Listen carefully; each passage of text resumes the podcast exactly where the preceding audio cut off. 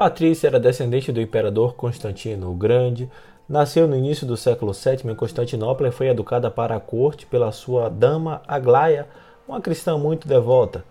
A pequena cresceu piedosa e, apesar da pouca idade, emitiu voto de virgindade a Cristo.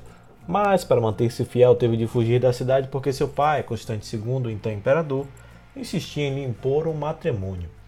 Hoje é 25 de agosto, terça-feira, e este é o podcast Santo do Dia, um podcast que traz diariamente as histórias e obras dos santos da Igreja Católica e aos domingos a reflexão do Evangelho do dia e outros temas relacionados ao segmento católico. Disponível nos principais aplicativos de podcast, você pode assinar nestes tocadores e ouvir sempre que houver novos episódios.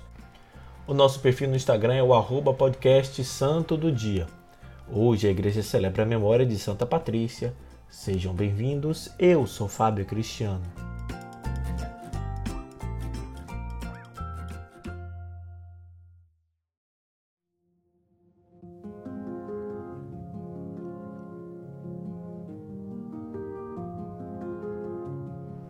Patrícia, ajudada por e em companhia de Aglaia, com algumas seguidoras, escondeu-se por algum tempo.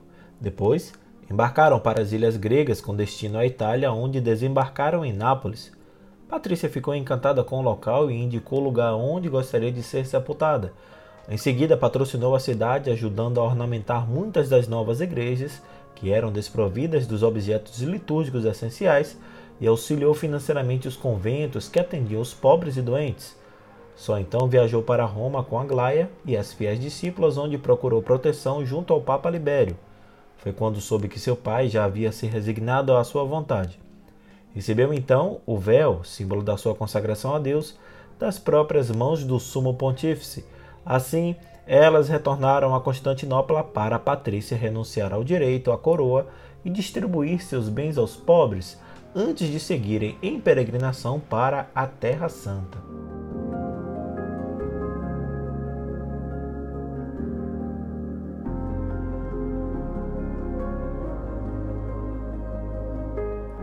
Porém, outros incidentes ocorreram. A embarcação distanciou-se dos vários perigos e desgovernou-se até se espatifar nos rochedos da costa marítima de Nápoles, precisamente na pequena ilha de Megarid, também conhecida como Castel de Lovo, onde havia um pequeno convento no qual Patrícia morreu depois de algum tempo.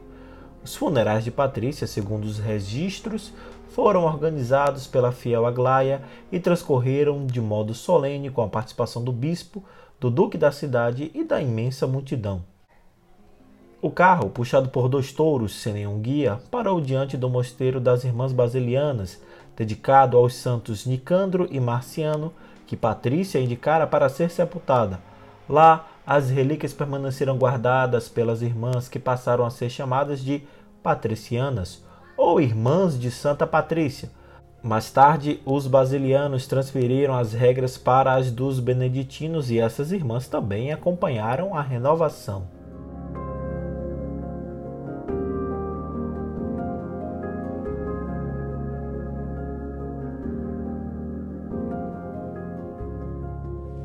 Para retribuir o carinho da santa que retornou a Nápoles só para ser sepultada, a população difundia sempre mais seu culto, tornando-o forte e vigoroso.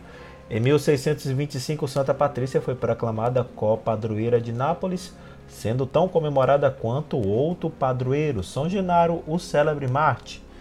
Por motivos históricos, em 1864, suas relíquias foram transferidas para a capela lateral da esplêndida igreja do mosteiro de São Gregório Armênio.